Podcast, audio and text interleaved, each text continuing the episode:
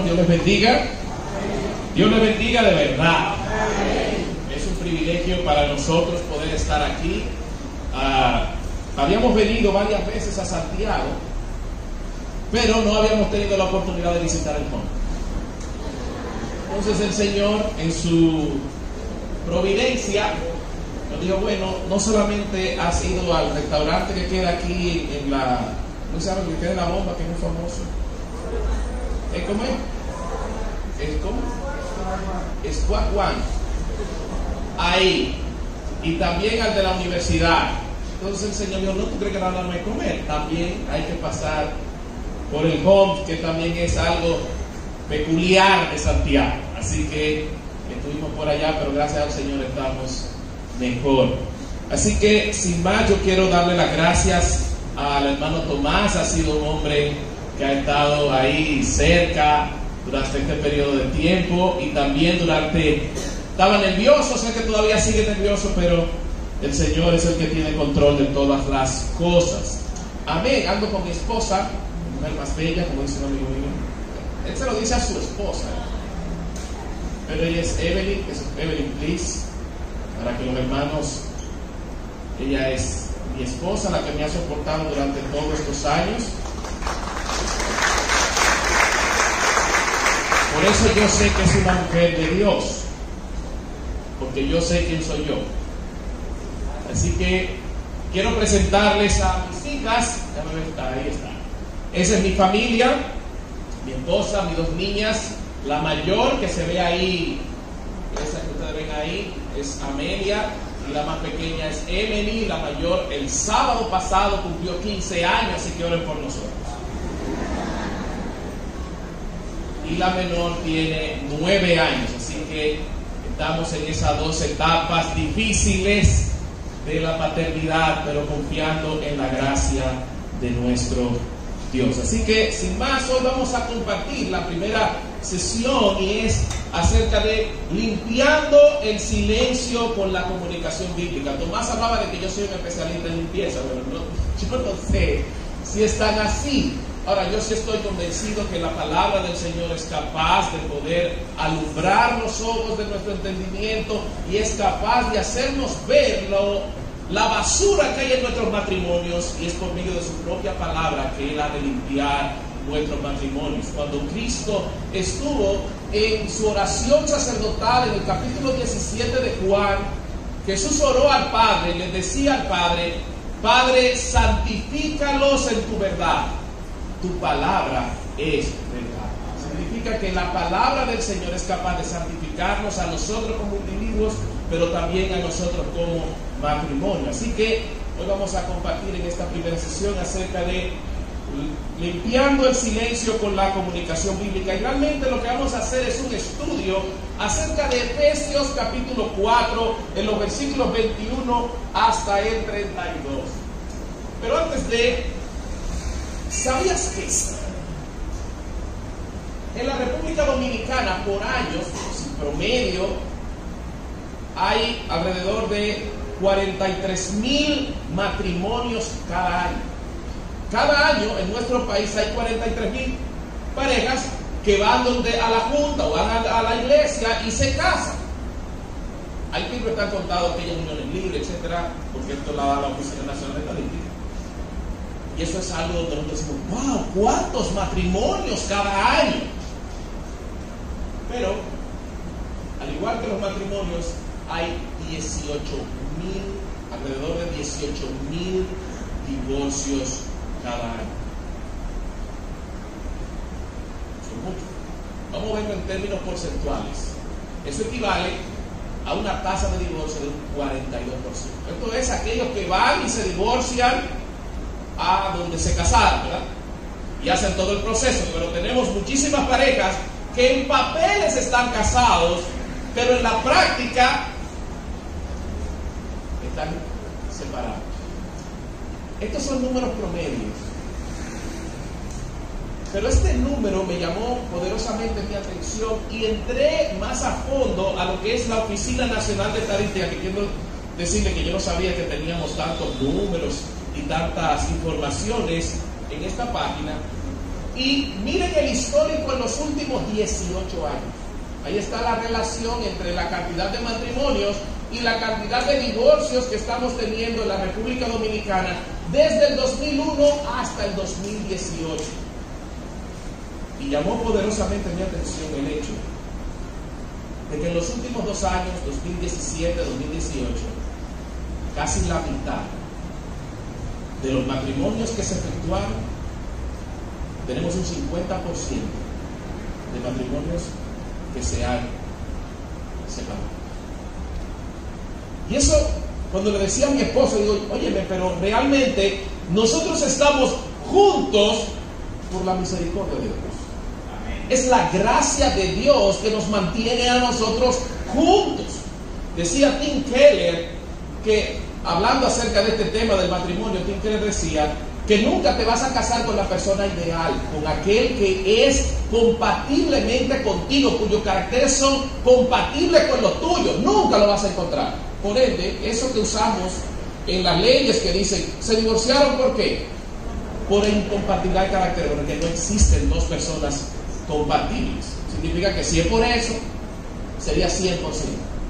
Ahora, esto nos lleva a nosotros a preguntarnos cuáles son las causas que son normalmente esas causas del divorcio.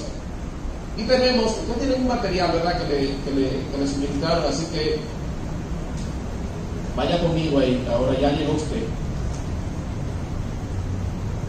Así que la primera que nosotros podemos ver es acerca de la infidelidad. Tristemente, y estas son realidades que tristemente no solamente están en hogares de no creyentes, sino también están en hogares de aquellos que profesan la fe cristiana.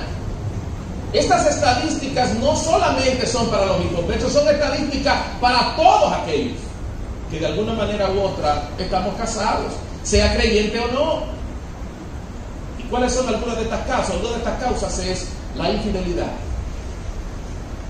Tristemente, uno de los cónyuges toma la decisión de violentar el pacto que se hizo delante de Dios.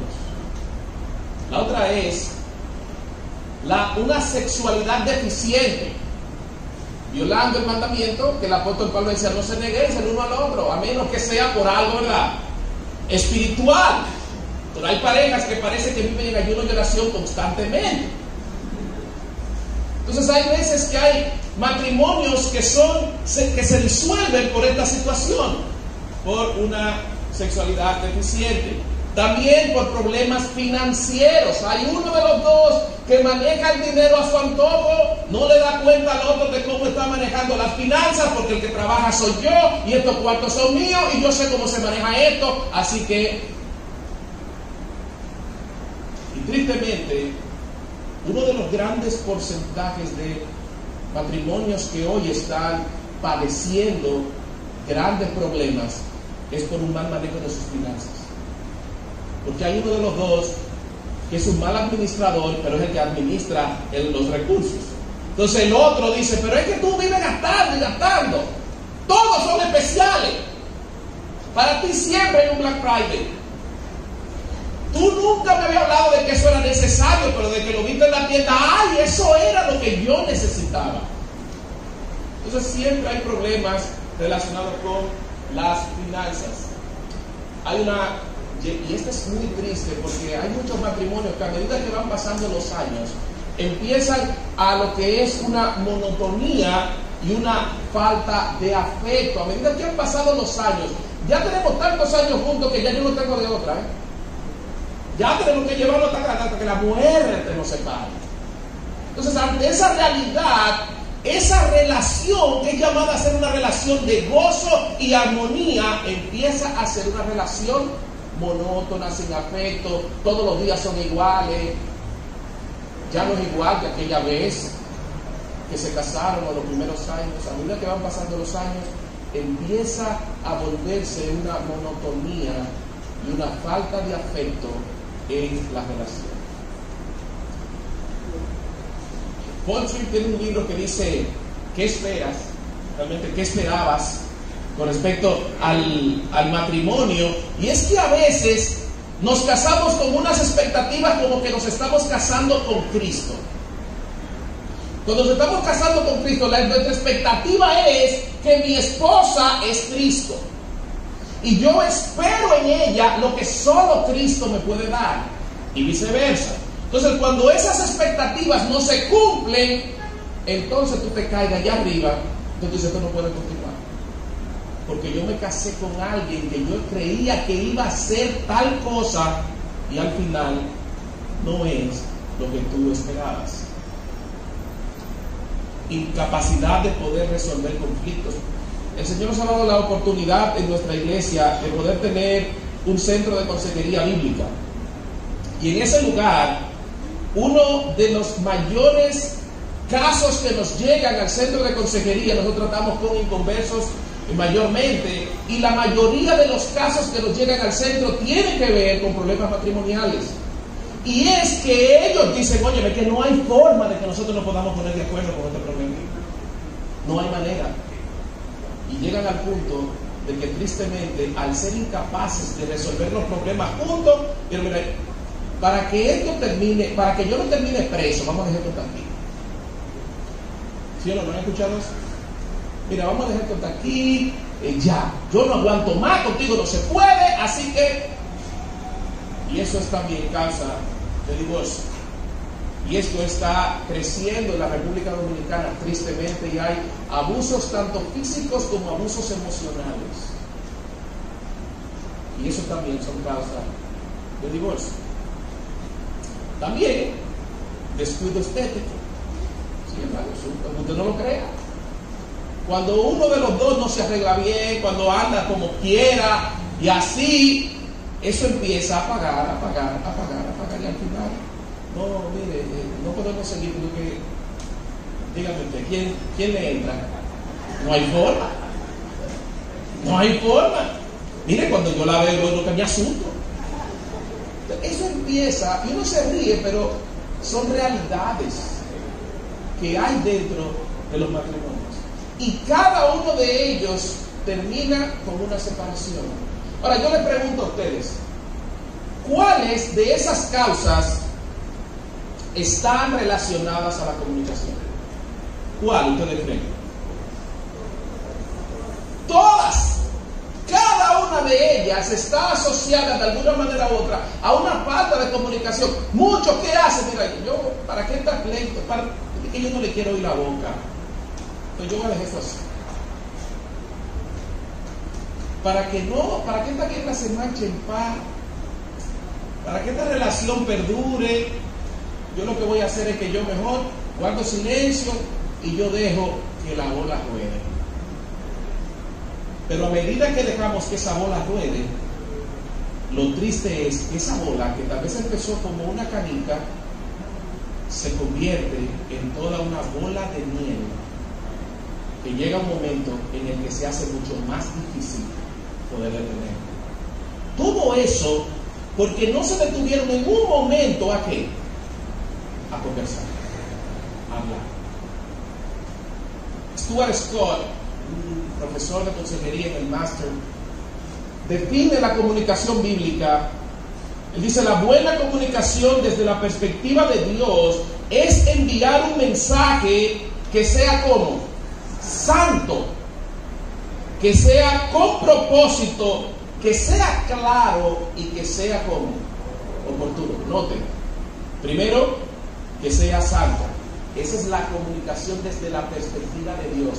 Y si tú y yo que somos creyentes, y espero que la mayoría aquí sean creyentes, o por lo menos uno de los dos de la pareja sea creyente, el punto aquí es que si vamos a sacar, a limpiar el silencio que tal vez por años estamos utilizando como una herramienta de defensa en nuestras relaciones, las escrituras lo que nos mandan a nosotros es hablar. Y vamos a ver ahorita qué texto vamos a utilizar para tal cosa. Pero nuestra comunicación tiene que ser como Dios habla. ¿Y como Dios habla? Dios habla de una manera santa porque corresponde a su carácter. Su mensaje tiene un propósito, no habla por hablar y su mensaje es claro, es decir, es entendible y también su mensaje es oportuno en el momento indicado. Así que Les propongo este, parte de este texto, eh, Efesios capítulo 4, versículos 20 al 24. Esto está un poquito distinto tal vez a la versión que tú puedas tener. Esto está en la versión de las Américas. Y dice, este es el apóstol Pablo hablándole a los Efesios. Esta carta de los Efesios vamos a ver ahorita su estructura. Pero en el capítulo 4, en el versículo de 20 en adelante, el apóstol Pablo dice, mas vosotros no habéis aprendido así de Cristo si en verdad lo habéis oído y habéis sido por él enseñado conforme a la verdad que está en Jesús. Y Pablo dice en el versículo 22, en cuanto a la pasada manera de vivir, ¿qué hay que hacer? Despojaos. ¿Despojaos de qué? Del viejo hombre. ¿Y cómo está ese viejo hombre? Está viciado conforme a los deseos como engañosos. Si yo tengo que despojarme, Pablo también me dice, tú tienes que hacer otra cosa. ¿Qué es? Yo tengo que renovar. Como el versículo 23 dice, y renovaos en el espíritu de qué? De nuestra manera de pensar. ¿Y qué voy a hacer cuando mi mente es renovada? Mi manera de pensar es cambiada. Pablo dice, vístanse del nuevo hombre. Y este nuevo hombre es creado según Dios en la justicia y en la santidad de la verdad. Este texto nos presenta entonces un proceso de cambio desde una perspectiva de Dios. Y yo quiero mostrarles rápidamente cuál es ese proceso, cómo se da el proceso de cambio. No solamente en mi silencio como una alternativa de defensa, sino en cada una de las situaciones por las que tú puedas estar pasando en tu matrimonio o aún en tu vida personal. ¿Cuál es el proceso bíblico para cambiar? Lo primero es, tú tienes que despojarte del viejo Es que tú puedas reconocer. Que tú puedas reconocer tu pecado, saber que tú has pecado, no hacerte loco, sino el entender que tú has pecado. Debes de tomar una decisión radical de apartarte de ese pecado. Miren, Cristo era radical con el pecado. Si hay un texto que nosotros a veces lo vemos muy por arribita, pero ese texto encierra la radicalidad de Dios a la luz del pecado. Él decía, si tu ojo te es ocasión de caer, ¿qué dice él? Noten que ahí el texto de Jesús no dice tápate el ojo. A veces nosotros con el pecado lo que hacemos es que no, no. ¿Por qué quitarse el ojo? ¿Por qué arrancarse el ojo? Digo que lo que significa eso ahí es que la probabilidad de caer, ¿qué tú estás haciendo? Tú la eliminas de raíz. Cero posibilidad de caer por los ojos. ¿Por qué? No hay ojo. Entonces el Señor lo que está diciendo es, si tu ojo te da ocasión de caer, esa posibilidad de caer, ¿qué hace? Quítala de ti. Entonces, pero eso tiene que venir ante reconocer que tus ojos te son ocasión de caer. Pero en segundo lugar, tú estás tomando una decisión radical de apartarte de ese pecado. Y en tercer lugar, tú estás con una decisión de mortificar el pecado. Un puritano llamado Richard Baxter decía que tú tienes que matar el pecado. Si saca la cabeza, tírale a matar, decía él. Y Pablo en el libro de los Romanos habla tan claramente, hablando acerca de la mortificación del pecado, donde él una y otra vez, una y otra vez le está diciendo a los destinatarios de esta carta, hermano, pero si usted ya nació y usted ya se apartó del pecado, para el pecado usted se murió. Y, y para usted también el pecado murió. Es decir, usted de no tiene ningún tipo de relación. Entonces nosotros tenemos que identificar nuestro pecado, nosotros tenemos que ser radical con el pecado y tenemos que matar el pecado, literalmente. Eso es despojarse del viejo hombre. Ahora, a veces nosotros nos quedamos en ese primer paso y se nos olvida que hay dos pasos más. El segundo paso es el de renovar nuestra mente, nuestra manera de pensar nuestra cosmovisión, la manera en la que nosotros vemos las cosas. Y el renovar nuestra mente es una acción continua. No es de que hoy pienso diferente y mañana vuelvo a pensar como pensaba antes. No. Yo tengo que pensar diferente como todos los días. Mi mente tiene que tener una acción continua de renovación.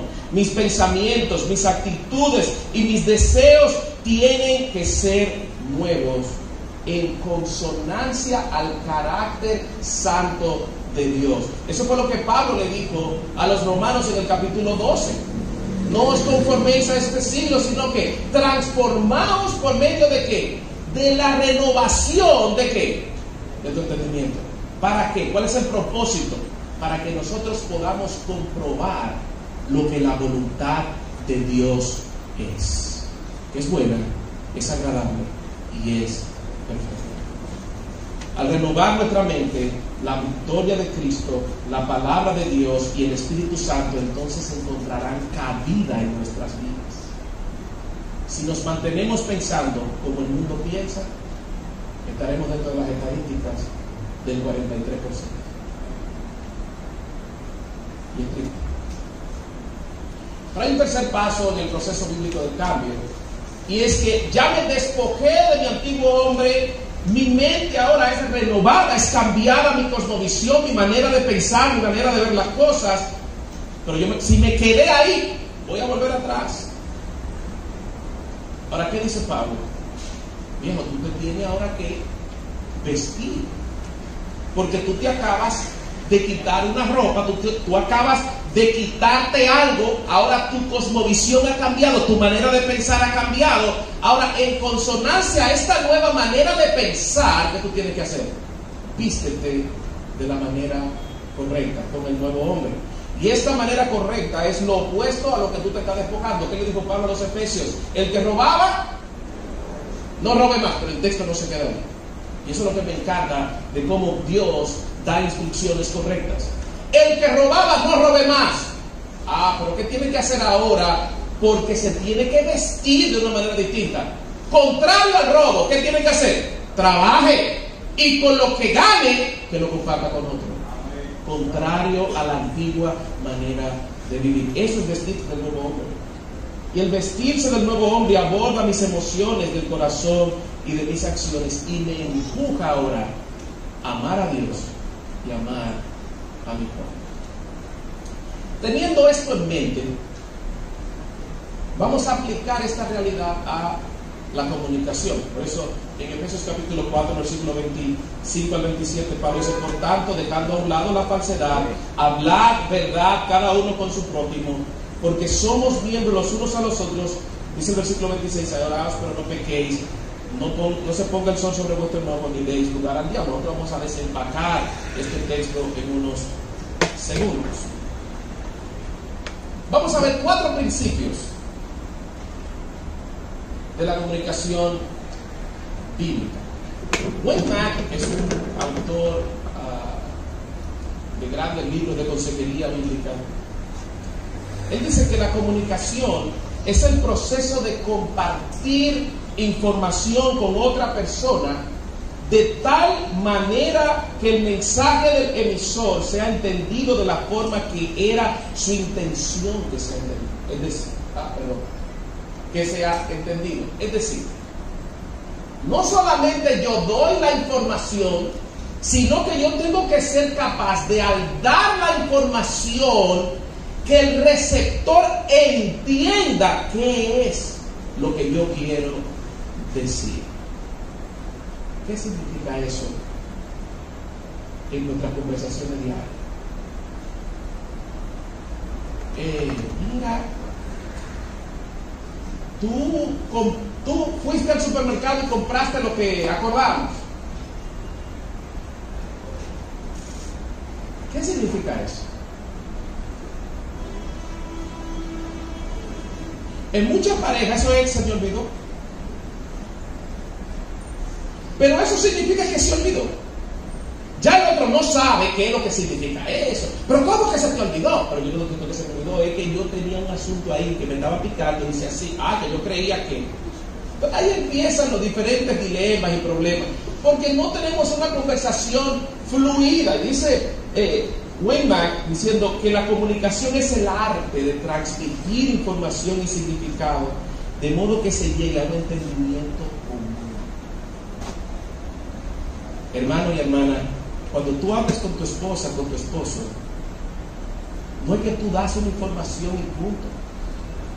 Es que tú tienes que dar una información y recibir la retroalimentación de que tu pareja entendió lo que tú quieres transmitir. Yo creo que muchos problemas nosotros evitaríamos en nuestros matrimonios con el solo hecho de preguntarles, mi amor, tú, ¿qué tú entendiste de lo que yo te dije? Ah, mira que tú quieres esto, esto, esto, y ah, pues perfecto. No porque, no, mi amor, eso no es lo que yo te quería decir. Ah, entonces, ¿qué era lo que tú me querías decir? Yo te quería decir esto, esto, esto, esto. Sencillo. Mucho tanto hay pastor, si usted supiera que eso no es tan sencillo como usted lo pinta. Porque cuando yo le digo a ella eso, de una vez, ah, pero yo seré estúpida. Si yo no te estoy entendiendo lo que tú me estás hablando. Vamos a ver algunos obstáculos que se presentan en la comunicación. Max sigue diciendo que es el proceso de compartir información con otra persona. Ahora, ahí lo repite, no, mutuamente, de la manera en la que personas involucradas sean mutuamente fortalecidas, enriquecidas, animadas y por lo tanto se experimenten armonía, unidad, cercanía emocional. Noten que la comunicación, como la presenta Mac, tiene un propósito. ¿Y cuál es? El propósito es que seamos fortalecidos, enriquecidos y animados. Mi pregunta es, cuando tú hablas con tu esposa o con tu esposo, ¿tú tienes pendiente estas realidades?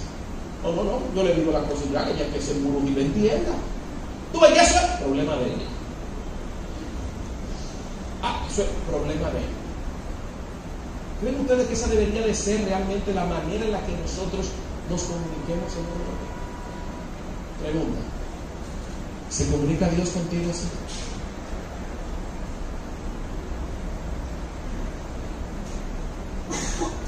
Vamos a ver la primera de las características. Primero, sea honesto cuando usted habla.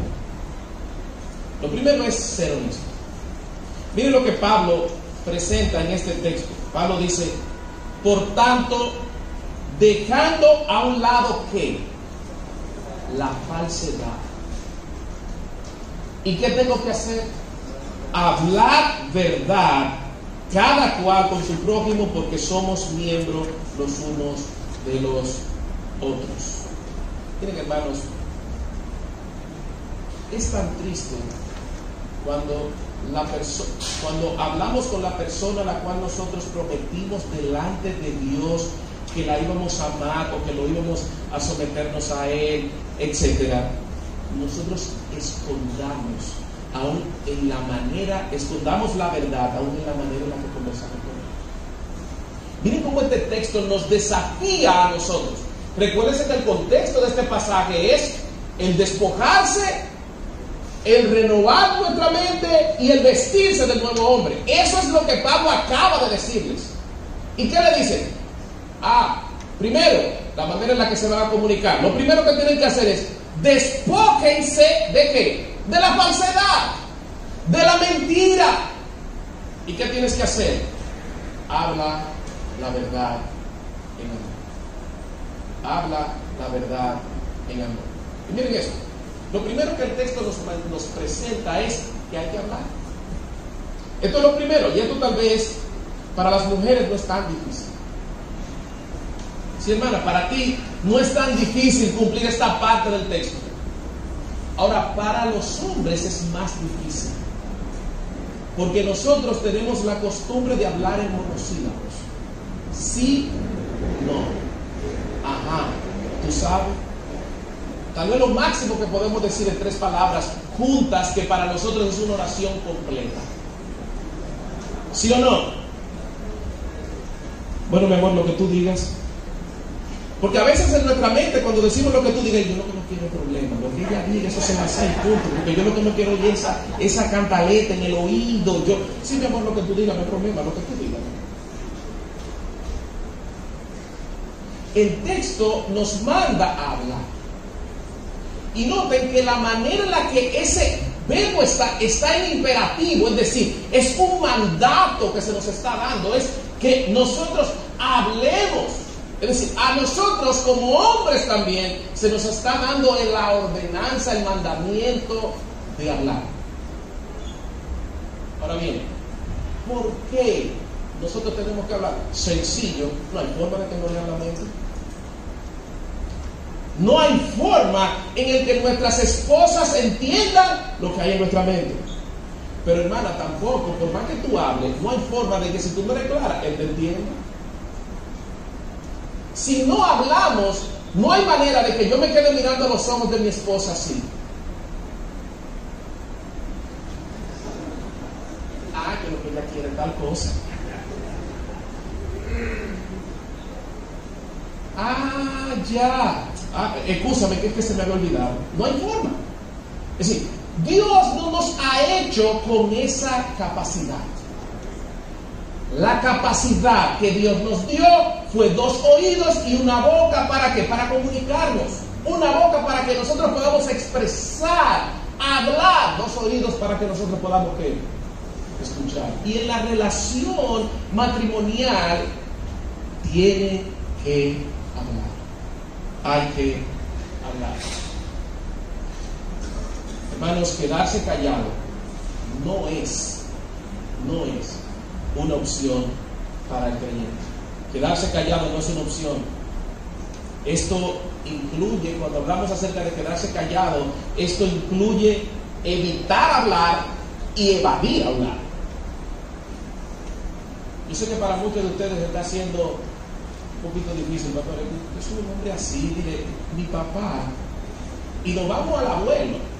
No, mire, nosotros los, los Pérez somos así, yo no sé quién es Pérez. Nosotros los Pérez somos así, que somos gente de poco hablar. Hay otros que dicen, miren, es que nosotros los Martínez, cuando nosotros, nosotros hablamos nada más una sola pero cuando hablamos, hermano, eso no es para que tú lo tengas como un trofeo. Es decir, eso no es un trofeo que tú puedas decir, no, yo no hablo mucho, pero cuando yo hablo, mire, tiembla la tierra. No. Somos llamados a hablar. Somos llamados a hablar.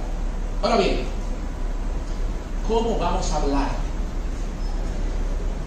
Con no con rodeo ni truco, es hablar la verdad. Hay que hablar la verdad. Y miren, el verbo aquí está, en, esa cuando el texto en, en Efesios dice que hablemos la verdad o que hablen la verdad, lo que realmente está en tiempo presente, es decir, tú tienes que hablar la verdad constantemente, es un presente continuo, es decir, hablando la verdad, sería la traducción más apegada, hablando la verdad en amor, presente, siempre presente. La honestidad es más que no mentir. ¿Cómo? Sí. Ser honesto es más que no mentir. Miren algunos, algunos ejemplos de una deshonestidad. Cuando tú exageras y tú dices, no, es que, es que mira, es que él siempre hace es que yo te digo la cosa y tú nunca haces lo que yo te digo. Tú, y empezamos a utilizar exageraciones, y cada una de ellas realmente es una deshonestidad, porque eso no es verdad. Siempre es así. Si una vez no lo hizo, entonces no es siempre. Ah, pero tampoco es nunca. Entonces, si vamos a hablar la verdad, en amor, nosotros no podemos utilizar la exageración, pero tampoco podemos evadir nuestra responsabilidad al hablar. Mi amor, ¿qué es lo que tú tienes? No, porque yo te noto raro. ¿Quién fue que ganó ayer? No, porque le están preguntando le está preguntando la persona que usted prometió delante de Dios que iban a vivir hasta que la muerte los separe. Es decir, esa persona no puede ser un extraño para tu vida. Aquí hay jóvenes, todos están aquí casados, ¿verdad? ¿Quién no es casado? Para yo saber que no puedo limitar. Aquí no hay, hay pues no son casados. Ok. Para decir algo. Bueno, sí, porque la Biblia ahí lo menciona al final de Génesis capítulo 2. Estaban desnudos y no se avergonzaban. Es decir, tú estás desnudo con tu esposo o con tu esposa y tú no te avergüenza, pero sí te avergüenza hablar. No evadas esa, ese privilegio que Dios te dio. Si hay la primera manifestación del carácter de Dios relacionalmente con el hombre, ¿usted sabe cuál fue? Que le habló y les dijo. Esa es la primera relación de Dios con la humanidad. Habló con ellos. Y es lo mismo que tiene que haber en nuestra relación matrimonial, ¿qué es? Hablar, conversar, verdades a medias. Es decir, verdades a medias como la que hizo Abraham, como la que hizo Isaac ante Abimelech. Eh, somos familia, ella es mi hermana. Sí, pero eh, la intención tuya no es que sepa que es tu familia. La intención es que no te mate. ¿Eso es verdad? No existe verdades a medias, amados hermanos. Porque lo que tanto Isaac como Abraham dijeron delante de Abimelech era cierto pero no era verdad. Dios es el que juzga si es verdad. ¿Y qué hizo Dios? Demostró que eso no era lo que desde su perspectiva es la verdad. Entonces, hermanos, nunca debemos hablar las verdades a medios. La verdad hay que hablarla completa. Por eso, hermanos, el que miente a su hermano se miente a sí mismo porque somos que un cuerpo. Tú no puedes ver a tu esposa, a tu esposo, como alguien ajeno al cuerpo de Cristo. Él es parte del cuerpo de Cristo. Y cuando tú le mientes a tu hermano, cuando tú le mientes a tu esposo, a tu esposa, tú le estás mintiendo a Cristo Dice el texto que debemos de hablar la verdad en amor. Por ende, tú tienes que preocuparte de lo que tú dices. ¿Qué es lo que tú dices? Pero también tienes que preocuparte cómo lo dice. Ah, no, mire, lo mío es que yo soy así. Yo se lo digo ahí, real. A mí no me importa si le duele, si no le duele. Ya yo se lo dije y punto. No, hermano. A usted le están diciendo que usted tiene que hablar la verdad como en amor. Por ende, la implicación de eso es que tú tienes que preocuparte de lo que tú vas a decir Tú tienes que preocuparte de la manera en la que tú lo vas a decir, pero también tú tienes que preocuparte de qué tanto tú vas a decir. Y por último, tú tienes que preocuparte también en qué momento tú vas a decir lo que vas a decir. Hay momentos en el que sí, tú tienes que decir, este no es el momento oportuno para que yo le toque a mi pareja este Ahora, eso no significa que tú lo, vas a poner en el baúl de ¿Por qué? Porque hay que enfrentar cada uno de nuestros problemas. La segunda es, no, perdón, este es, debemos de ser un buen oidor. Aquí estamos hablando de que hay que hablar. Pero cuando hablamos hay otro que tiene que hacer qué? Escuchar. Ahora, para que haya una comunicación correcta, tiene que haber alguien que habla, pero también tiene que haber alguien que escucha. Entonces, para ser un buen oidor, dice el Proverbio capítulo 18, versículo 13, que usamos mucho en consejería, y es, el que responde antes de escuchar, ¿qué hace? Es un loco. De hecho, hay un texto que dice que es necio, cosecha necedad. Es, es un loco aquel que empieza a hablar, pero espérate, como Pareció en el colegio, allá una niña le pregunta a su mamá, mami, ¿qué es virgen? Yo tenía como cuatro años. Y esa mujer empezó a explicarle de todo para hablarle de la virginidad. Y al final la niña, oh, ¿y qué es extra virgen? Porque ella vio eso en un aceite. A veces nos pasa eso a nosotros digo, a mí me pasa muy a menudo, es difícil porque mi esposa trae, me pasa muy a menudo y es que desde que ella abre la boca y dice dos o tres cositas, digo, no, no, no, espérate, espérate, eso es que mi amor, pero no era de eso, yo digo, Entonces tú quieres que la tierra se abra, te trague, se cierre, como que ahí no pasó nada, ¿verdad? ¿Por qué? Porque es, mira el resultado que tú quedas como un necio y pasas vergüenza. Entonces tú tienes que ser un oidor bueno. Tú tienes que prestar atención, deja el celular cuando ella está hablando contigo. O cuando él está hablando contigo, deja el televisor y préstale atención. Que tu pareja pueda saber que toda, tu, que toda tu, su atención es captada. Que tú estás plenamente dedicando toda tu, tu atención hacia esa persona. A, pide aclaración o aclarar. Tú me quieres decir esto y No, no, no, es ah, El feedback, es decir, la retroalimentación. Mira, esto es. Sí, sí, eso es. No, tal. Tiene que haber una reflexión de ambos al concluir la comunicación. La segunda característica, yo no sé cuánto tiempo me queda, y es resuelva, resuelva los problemas pronto. Es decir, no se haga el loco y dije, bueno, eh, total, ahorita eso se le pasa a él. Eso fue algo de momento, eso fue... Nosotros somos así, esta relación es así, pastor. Mire, nosotros ahora mismo estamos peleando, peleando, pero ahorita usted mira, andamos como meladito los dos. Hermanos, ¿usted sabe qué significa eso? Que tú estás levantando la alfombra y tú estás metiendo esa basura. Cuando esa bomba explote, viene con todo esto ¿Qué significa? Los problemas hay que resolverlos pronto. Miren el texto que estamos estudiando.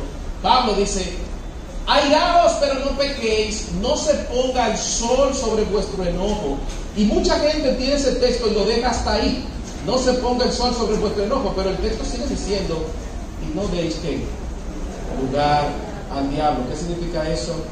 Que si nosotros postergamos la solución a los problemas, estamos dando la oportunidad a Satanás que pueda que encontrar cabida en nuestra relación. Ah, de ahí la implicación se pone más difícil. Despojémonos de la ira y del enojo. Recuérdense que tenemos en mente el despojarme, cambiar mi manera de pensar y vestirme del nuevo hombre. Y ese es el proceso de cambio. Y aquí que estamos viendo, despójate de la ira y del enojo. El texto dice, pastor, es que el texto me dice que me, coja mi cuenta, que me aire. No, miren lo que el texto está diciendo. Él no te está diciendo que te aire. Miren que lo que Pablo le está diciendo a los efesios es, cuando te aires, no peques. No es que te aires, no es un mandato. Airaos, aírense. No. Cuando tú cojas la cuerda, cuando tú te quiñes, cuando tú te molestes, ¿qué? no Eso es lo que Pablo le está diciendo a los efesios y le dice, y se refiere a esa sensación de molestia, de hecho, se refiere a la manera en la que tú te molestas, pero no a la reacción que tú tienes que tomar a la luz de eso. Porque Santiago dice que en la dice Santiago que en la ira del hombre no obra la justicia de Dios, si tomamos decisiones, si nosotros hacemos lo que hacemos con cuerda arriba, nunca vamos a hacer lo correcto. Casi siempre las reacciones de la ira o las reacciones que se basan en la ira concluyen en qué? En pecado. Si tú tomas decisiones con la cabeza caliente, tú no puedes escribir que al final va a haber problemas. Por eso, ¿de qué manera tenemos ahora que vestirnos del dominio propio que es un fruto del Espíritu Santo? Ahora, miren cómo los problemas deben de resolverse rápidamente. Primero, porque el no resolver los problemas rápidamente, mira lo que acá abre un camino al resentimiento, al odio, a la amargura, y eso se queda ahí distorsiona los próximos problemas. ¿Por qué? Porque te van a empezar a sumar el problema pendiente porque tú no lo resolviste. Entonces eso es como una suma. A está ahí. Viene el otro problema, B más. Viene el otro problema, más C. Y cuando tú vienes a ver, ya tú estás combinando A, B, C, D, porque ya no dan la letra de la, de la, de la porque tú empiezas a acumular. ¿qué sucede ahí? Tristemente, ya los próximos problemas vienen distorsionados porque ya tú tienes una carga con cada uno de ellos. Pone en peligro la relación sexual. Alguien decía que cada vez que tú tienes problemas con tu pareja, tú pones una maleta encima de la cama. En la noche, cuando tú te vayas a acostar, ¿qué es lo que tú vas a encontrar? Muchas maletas. No hay vida. No hay forma. ¿Por qué? ¿Cómo tú puedes tratar de galantear, de tratar de buscar, tener intimidad con tu esposa, con tu esposo, donde tú tienes un pendiente? No hay forma. Por eso es que el texto es tan claro. Dice, no se ponga el sol sobre tu enfermedad. Los problemas se enfrentan y hay que resolverlos oportunamente, rápidamente. Porque establece un escenario de qué? De desaliento, un escenario de muchos problemas. Preguntas que debemos de hacer antes de sacar a conflicto. Creo que ustedes lo tienen en sus notas. Tengo que preguntarme, ¿he escuchado apropiadamente? ¿Tú quieres sacar a colación un problema que hay para enfrentar ese problema? Lo primero que tú tienes que hacer es, ve acá, yo escuché apropiadamente, yo lo he escuchado. Hay un texto bíblico que por razón del tiempo no lo vamos a estar viendo. La segunda pregunta es, ¿estoy movido por el amor al momento en el que vamos a enfrentar este problema así? ¿Es porque amo a mi pareja que yo quiero que veamos y dilucidemos esta diferencia? Estoy buscando primero la vida de mi propio, qué papel desempeño yo en este problema. Recuérdate que en todo pecado de pareja hay los dos estamos envueltos, de alguna manera u otra. Ahí el problema es, los dos somos culpables, que tal vez uno en una mayor magnitud que otro, pero ambos somos culpables. Entonces la pregunta es, ¿escogeré palabras suaves que cambien la vida? Todo esto te lo tú que preguntar antes de.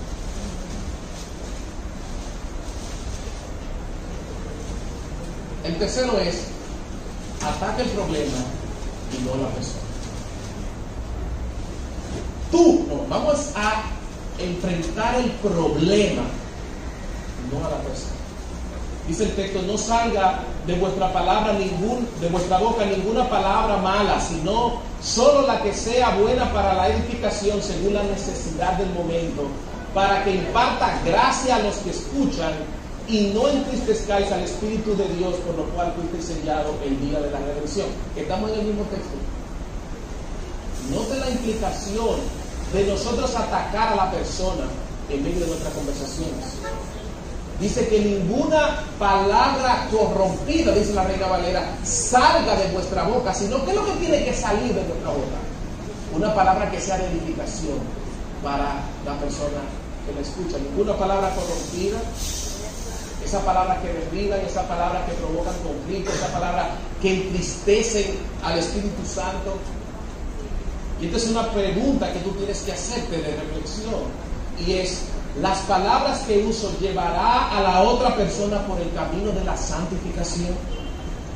Tristemente nosotros no pensamos en la santificación cuando estamos conversando con nuestras parejas. Porque nosotros vemos la santificación como un proceso muy elevado. No, no, el proceso de la santificación es un proceso diario en el que cada uno de nosotros tenemos que crecer. Tiene que haber palabras que edifican, palabras que construyen, palabras que lidian con la persona, palabras que lidian con lo que la persona dice y hace, no con lo que la persona nosotros etiquetamos que es.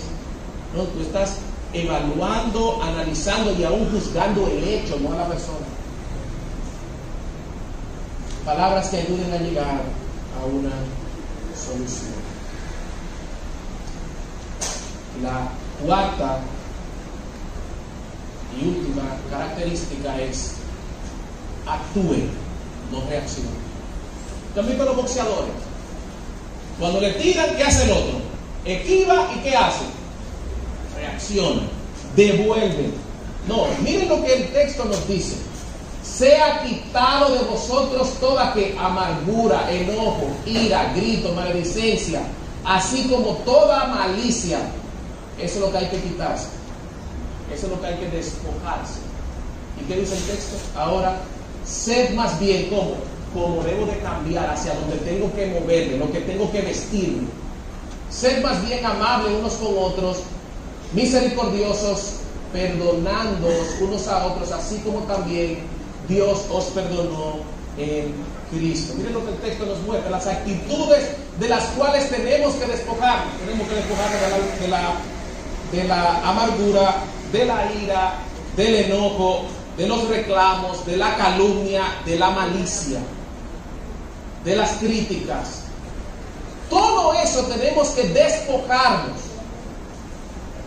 Tristemente, ¿cuál es nuestra tendencia pecaminosa? Nuestra tendencia pecaminosa es una actitud a la defensiva. Como decimos en la República Dominicana, moja. Nosotros siempre estamos como que nos están buscando, siempre estamos a la defensiva. Y esa defensiva nos lleva, o esa actitud a la defensiva, ¿qué nos lleva? A buscar la culpa en quién, en mí. No, es que yo nunca soy culpable, el problema es ella. El problema es él, que no me entiende, que no me escucha. ¿Te estás, ¿Tú estás hablando de la manera correcta? ¿O en algún momento estás siendo un buen oidor? También nuestra propia naturaleza nos lleva a huir de la confrontación. Y al final, eso nos lleva a nosotros a reaccionar de una manera como hiriente. Ahora, todo esto es la manera en la que nuestra tendencia pecaminosa nos lleva. Ahora, Pablo nos dice cuál es la manera en la que tenemos que vestirnos. Nos tenemos que vestir de amabilidad, de misericordia y de perdón. El perdón nosotros lo vamos a estar tratando a una mayor profundidad, creo que en el día de mañana, en la mañana. Pero tenemos que vestirnos de ser amables, de ser misericordiosos y de practicar con nuestras parejas el perdón. Así que uno podrá decir, pastor, pero usted me ha dejado esta piña caliente. Ok, yo sé que tengo que hacer todo eso, pero como decía, para esto, ¿quién es suficiente? Amados hermanos, nosotros necesitamos al Espíritu Santo, que es el que nos puede ayudar a aprender Tú y yo tenemos que saber, número uno, que en nuestras propias fuerzas nosotros no vamos a poder comunicarnos de la manera correcta. Porque nuestra naturaleza pecaminosa nos empuja a lo incorrecto. Ahora, ¿qué yo tengo que hacer? ¿Conformarme con eso? No. Yo tengo que despojarme, cambiar mi manera de pensar y decir, yo sé que en mi propia fuerza no lo puedo hacer. Eso es cambiar mi manera de pensar. Y quedarte solamente, yo sé que no puedo, yo sé que no puedo. No, Pablo dice, vístete ahora del nuevo hombre. Ahora tu dependencia tiene que ser absolutamente del Espíritu de Dios. Los conflictos se resuelven actuando, no reaccionando. Tú tienes que tomar la decisión, como veíamos ahorita, de decir, ok, vamos a enfrentar el problema juntos, vamos a buscar una solución juntos, vamos a hablar, que nos podamos entender como bien decía el apóstol Pablo, vence, no seas vencido de lo malo, sino vence con el bien. Yo quiero concluir con una tarea que ustedes van a recibir ahora en el rey. ¿Cómo tarea? Sí, hay tarea. Hay una tarea donde es tomada de pautas de comunicación del pastor, escrita por el pastor Tim hay varias preguntas, no recuerdo cuántas ahora, hay varias preguntas y tú te vas a poner una calificación en cada una de ellas. Va de excelente hasta malo. Tú no me la tienes que traer. Pero yo quiero que tú te evalúes la manera en la que tú estás comunicándote con tu pareja, con tu esposa o con tu esposo. Ella también o él también la va a tener que llenar y el ejercicio es que ustedes se puedan intercambiar los papeles después de que se van. Entonces digamos, ok, vamos a ver qué tan cierto es tu evaluación. Y al final de la hoja hay un compromiso de ver cada una de esas características. Está lleno de textos bíblicos para que tú lo puedas estudiar. Porque cada uno de ellos, la palabra de Dios les va a ilustrar, le va a guiar en cómo crecer en tener una comunicación que sea para la gloria de Dios. Ahorita ustedes van a decir de esa hoja, no se asusten, sí sé que son muchas preguntas, pero ustedes están juntos hasta que la muerte los separe. Así que empiecen a estudiarla, ustedes tienen todo el tiempo de esta noche, léanla mañana también durante todo el resto de su vida, porque cada uno, esto es un proceso de santificación. No hemos sido glorificados, estamos creciendo en poder conocernos mejor el uno para el otro, para entendernos, comprendernos, ayudarnos y el uno al otro ayudar en el proceso de la santificación, de que el carácter de Cristo siga siendo tallado en la vida de mi esposa. Y es mi anhelo que ella también pueda ver cómo el carácter de Cristo está siendo tallado. Señor, te damos gracias en, esta, en este momento. Señor, gracias. Nosotros nos declaramos que nosotros no tenemos la capacidad para nosotros mismos salir del embrollo en el que tal vez por años nos hemos metido. Pero tu palabra nos dice que yo tengo que hablar con mi esposa, yo tengo que comunicarme claramente con un propósito santo, así como tú me hablas por medio de tu palabra, de una manera tan clara que yo puedo entenderte. Porque cada palabra que tú has dado por medio de la escritura es porque está saturada de ese amor que es característico de ti. Señor, que yo pueda hablar con mi esposa palabras de amor, de aliento, aún en medio de la confrontación, que ambos podamos entender que lo que buscamos es la edificación del otro, la santificación del otro. Ayúdanos a poder comunicarnos de la manera en la que tú te comunicas con nosotros. Gracias te damos en el nombre de Cristo.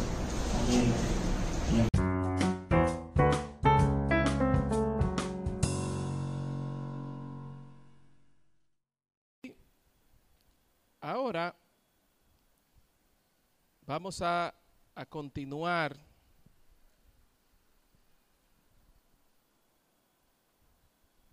Ok. Con lo que hemos titulado la prioridad del casado. Es decir, la prioridad del casado. ¿Qué es lo que somos llamados como casado? ¿Cuál tiene que ser nuestra prioridad? Y la idea o el objetivo principal de esta sesión es el cómo hacer del matrimonio una prioridad. Cómo hacer del matrimonio una prioridad.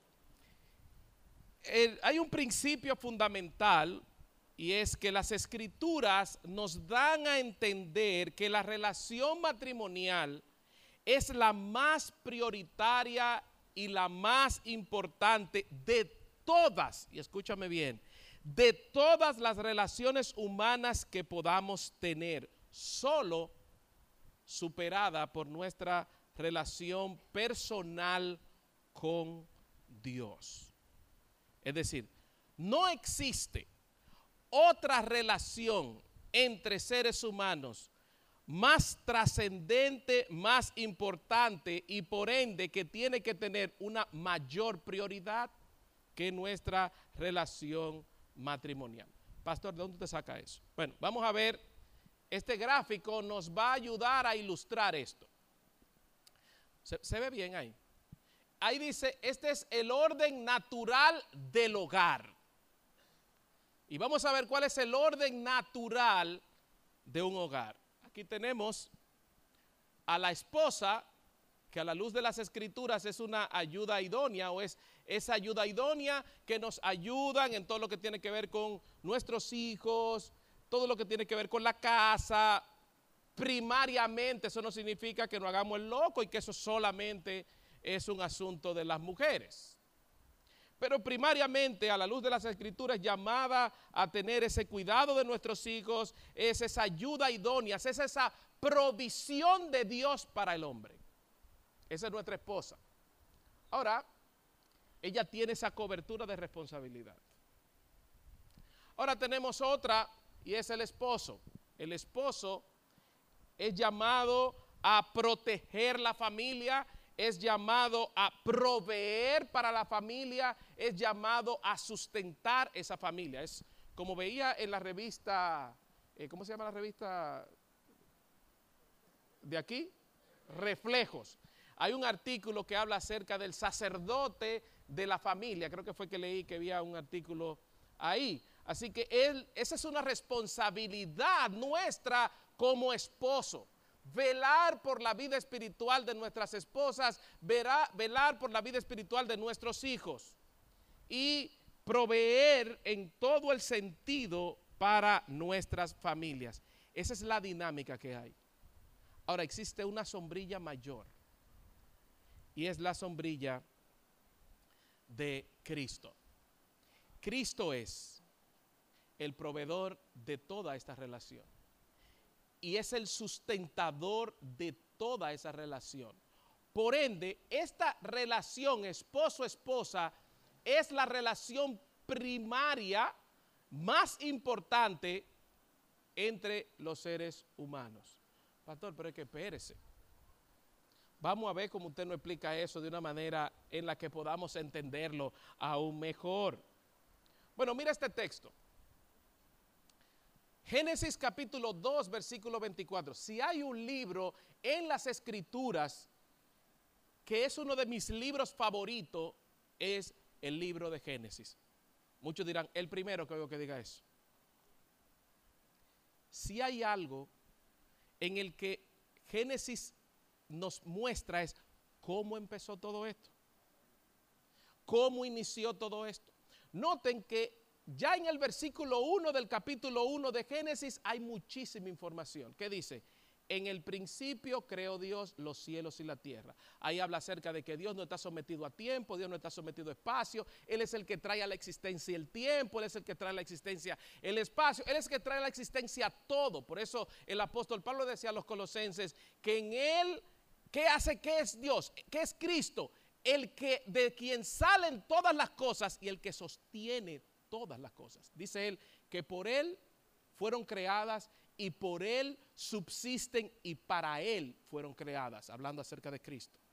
Ahora bien, cuando Moisés, que es el escritor de Génesis, inspirado por, inspirado por el Espíritu Santo, empieza a narrar la creación, todo el capítulo 1, Moisés lo dedica a narrar cómo surgieron todas las cosas. Cada uno, por día, cada día que Dios hizo. Noten, hay un orden en la creación y en cada uno de esos días Dios iba creando y cada vez que terminaba cada día, ¿qué hacía Dios? Evaluaba. ¿Y qué era la conclusión? Y vio Dios que era bueno. Él miraba, primer día, bien. Segundo día, hasta el último día. ¿Qué pasa con el último día? En el último día, cuando él ve todo lo que él había diseñado operando como él lo había diseñado, él hizo así y dijo, ¿cuál fue la conclusión de la evaluación de Dios al ver todo funcionando? Y vio Dios que era bueno en gran manera. En gran manera. Es decir, Dios dijo, óyeme, pero yo no soy fácil. Esto está a nivel yo. Entonces, cuando él ve toda la creación, él dice, vio Dios, esa es su conclusión. Ahora llegamos al capítulo 2 de Génesis. En el capítulo 2 de Génesis lo que Moisés hace es un zoom. ¿Para qué? Para ver la creación de quién? Del hombre y la mujer. Eso es Génesis 2. Génesis 2 es un zoom a cómo fue ese proceso en el que Dios creó al hombre y creó a la mujer.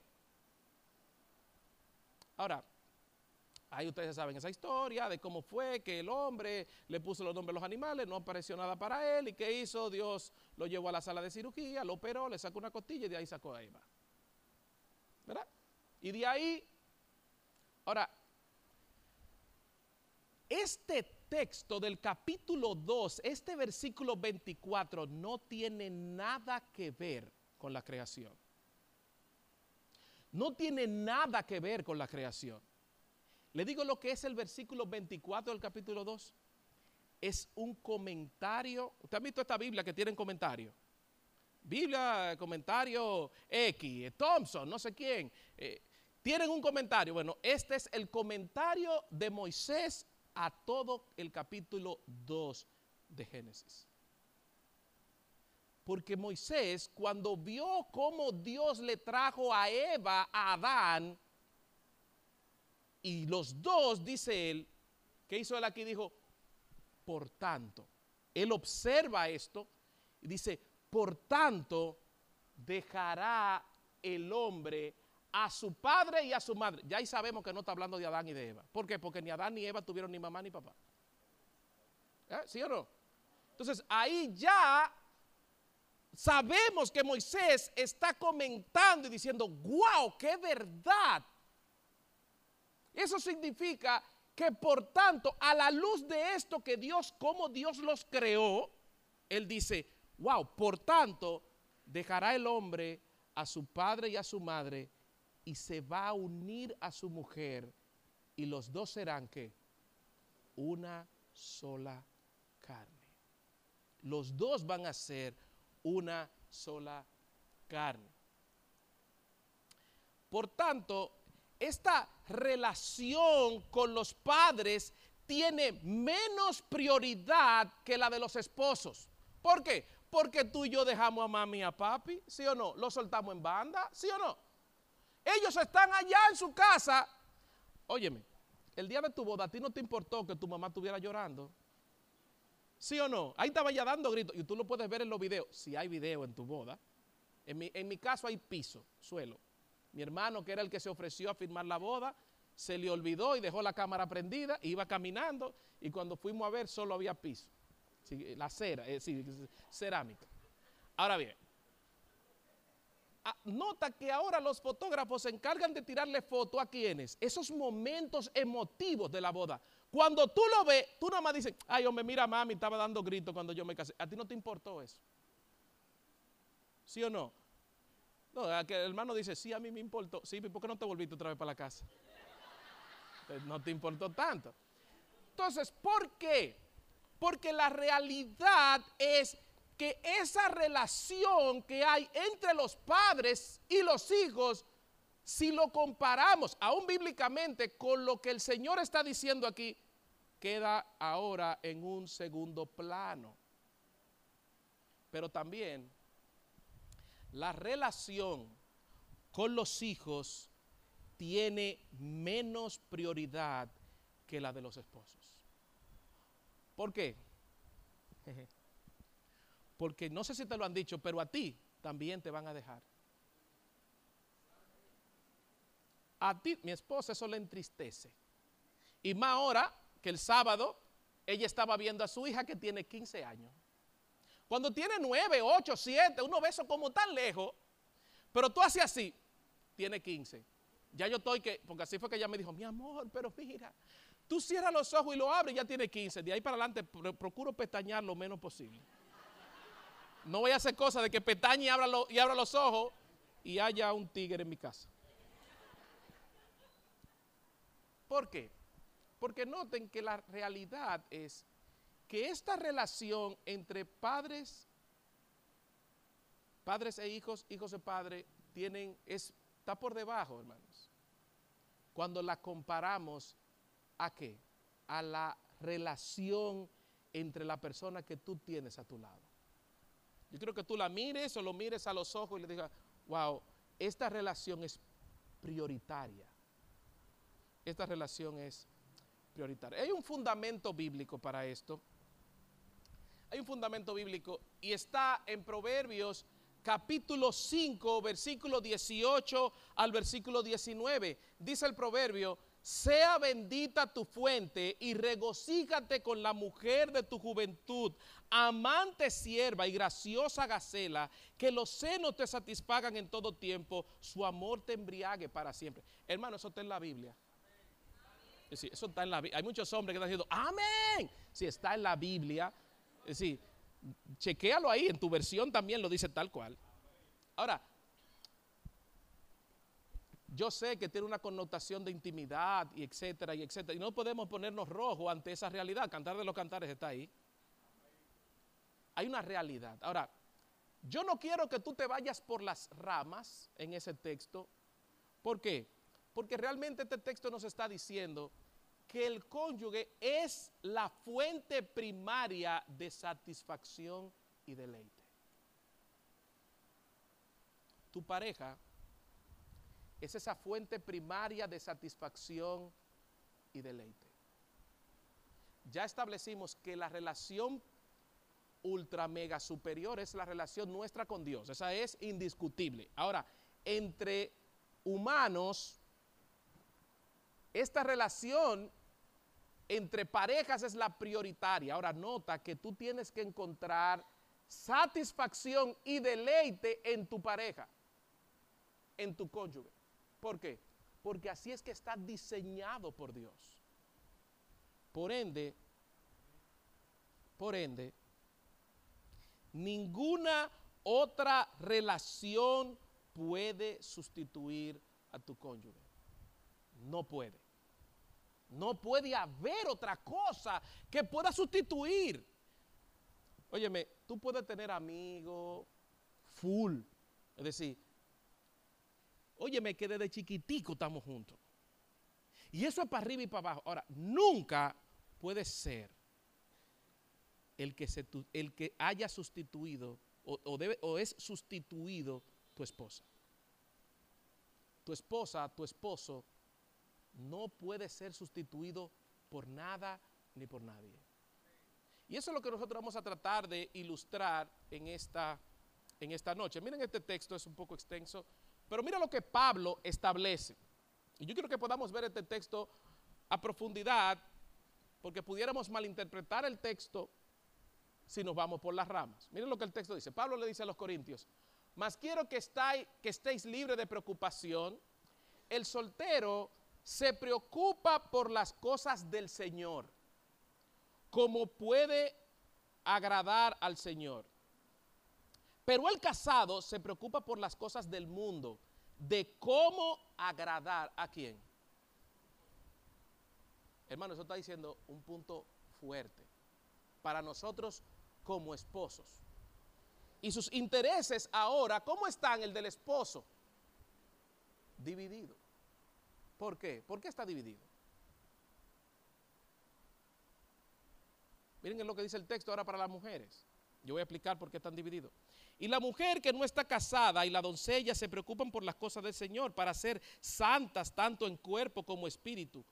Pero las casadas se preocupan por las cosas del mundo de cómo agradar a su marido. ¿Por qué nuestros intereses, ahora que estamos casados, están divididos? Porque ahora yo tengo una responsabilidad con mi esposa que tengo que dedicarle tiempo a... Y lo que yo voy a decir, yo me estoy clavando un propio cuchillo aquí, ¿eh? Yo quiero que ustedes sepan esto. Y, y ella sabe por qué, por qué. Yo debo de dedicarle más tiempo a mi esposa que aún a mi propio ministerio. Aunque yo voy a tocar, solamente lo voy a tocar, aquí yo voy a abrir la herida por lo siguiente.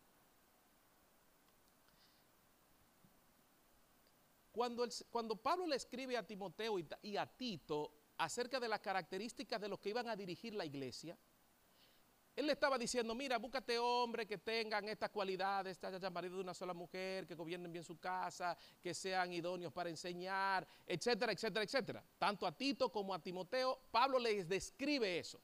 Ahora yo te pregunto, ¿cuándo un líder, pastor, obispo, anciano, etcétera, es quitado de su ministerio? Cuando no predica bien.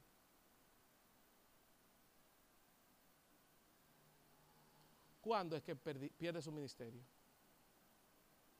Cuando no puede gobernar bien su casa. si eso es por lo que yo puedo perder mi ministerio, para Dios, entonces eso es qué? Lo más importante para mí.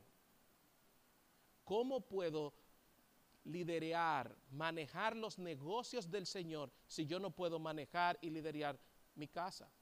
Eso me da a entender a mí que eso es lo más importante desde la perspectiva de Dios mismo. Ojo, si estamos dedicando mucho más tiempo al ministerio y ese es donde nos estamos escudando, no, mi amor, y que eso es para el Señor. El Señor. O tú estás en contra del Señor. ¿Tú sabes cómo se llama eso en español? Manipulación. O en dominicano, tigueraje. ¿Por qué? Porque las escrituras es clara donde nos establecen que la prioridad del casado es su matrimonio. Su esposa o su esposo. Esa es la prioridad desde la perspectiva bíblica. Ahora vamos a ver por qué. Noten que esta relación, y creo que el, pastor citó eso ahorita al principio del servicio, noten que no existe otra relación entre humanos en el que Dios se compara con su iglesia. No existe otra que no sea a través del matrimonio. No existe. Y de hecho, óigame bien, existe el matrimonio, le digo por qué, porque existe Cristo y la iglesia. Es decir, tú y yo lo único que somos somos una representación gráfica de esa relación espiritual entre Cristo y la iglesia. Eso significa que la relación nuestra es, está supereditada a una relación mayor que nosotros mismos. Y óigame bien, no solamente son los matrimonios de creyentes llamados a representar esa relación de Cristo y la iglesia. Toda relación de matrimonio es llamada a representar a Cristo y a la iglesia. ¿Qué pasa con el no creyente? Que es una mala y baja representación de Cristo y su iglesia. Pero tú y yo que somos creyentes no, no somos llamados a hacer una baja representación. De hecho, Pablo dijo que era un misterio. Pablo declaró esta realidad como un misterio. Ahora, ponte a pensar que tú y tu esposa, tú y tu esposo, son una representación de Cristo y su iglesia. No existe, Dios no utilizó otra relación, padre e hijo no la usó, hermanos no la usó, para él enfocarse. De hecho, nota como en Apocalipsis se le llama a la iglesia como qué, como la novia, como aquella que está esperando a su esposo. Como, como Cristo la ilustró con las parábolas de las vírgenes. Es el esposo. Noten, es, es, que en el corazón de Dios la relación entre pareja del matrimonio tiene una alta prioridad. Significa que tú y yo tenemos que darle esa misma prioridad. Noten, ninguna otra relación humana es comparada con la relación de Cristo y la iglesia como lo es el matrimonio. Porque el matrimonio es, perdón, porque el marido es cabeza de la mujer, como Cristo es cabeza de la iglesia. Marido, amad a vuestras mujeres como Cristo amó a la iglesia. Hay muchísimos versículos, pudiéramos utilizar la noche entera, solamente citando el libro de Efesios, el libro de, de, de Colosenses, cuando Pedro le escribe también cómo esa representación del hombre como Cristo, la mujer como la iglesia, y cómo esa dinámica se tiene que dar. Ahora, si eso es así, bueno, ahí le estoy diciendo que puedan ver, eso lo van ustedes a ver en su casa por asunto de tiempo. Ahora, si para Dios la relación matrimonial es prioritaria o, o, quiere que tú y yo la entendamos como prioritaria, nosotros tenemos que entender entonces cómo en la mente de Dios está diseñada todo tipo de relación. ¿Me explico? ¿Cuál es el orden familiar? Cómo Pablo lo enfoca y como Pablo lo enfoca es como Dios lo ve, porque fue inspirado por Dios que Pablo escribió sus cartas. Noten, en la carta a los Efesios, a los Colosenses, Pablo muestra un orden. Efesios capítulo 5, versículo 22, hasta Efesios capítulo 6, versículo 9. Después de que Pablo ha hablado acerca de, y eso lo vamos a ver el domingo, de cómo él ha estado hablando acerca de la condición del hombre, cómo Dios lo salvó, etcétera, etcétera, etcétera. Pablo llega a aplicar esas verdades en las relaciones. Y empieza diciendo, maridos, amad a vuestras mujeres. Y luego, ¿qué dice? Mujeres, sométanse a sus maridos. Y luego, ¿qué dice? Padres, hijos, ¿qué tienen que hacer? Obedezcan a sus padres. Padres, no provoquen a ir a vuestros hijos. Y luego, ¿qué sigue diciendo? Siervos, sométanse a sus amos. Amos, tienen que dirigir a sus, a sus, a sus, a, a sus siervos con amor. Noten el orden, no solo para los efesios, sino que también Pablo da ese mismo orden a los colosenses. Eso significa que Dios nos está dando a nosotros cierto grado de importancia, cierto orden en la estructura familiar. Cierto orden. Y si nos está dando cierto orden, entonces nos está poniendo cuáles son nuestras prioridades. Noten. Y este es, vamos a decir, es el esquema. Primero está el matrimonio. Mi esposa y el esposo. Eso es lo primario. Luego, ¿qué van?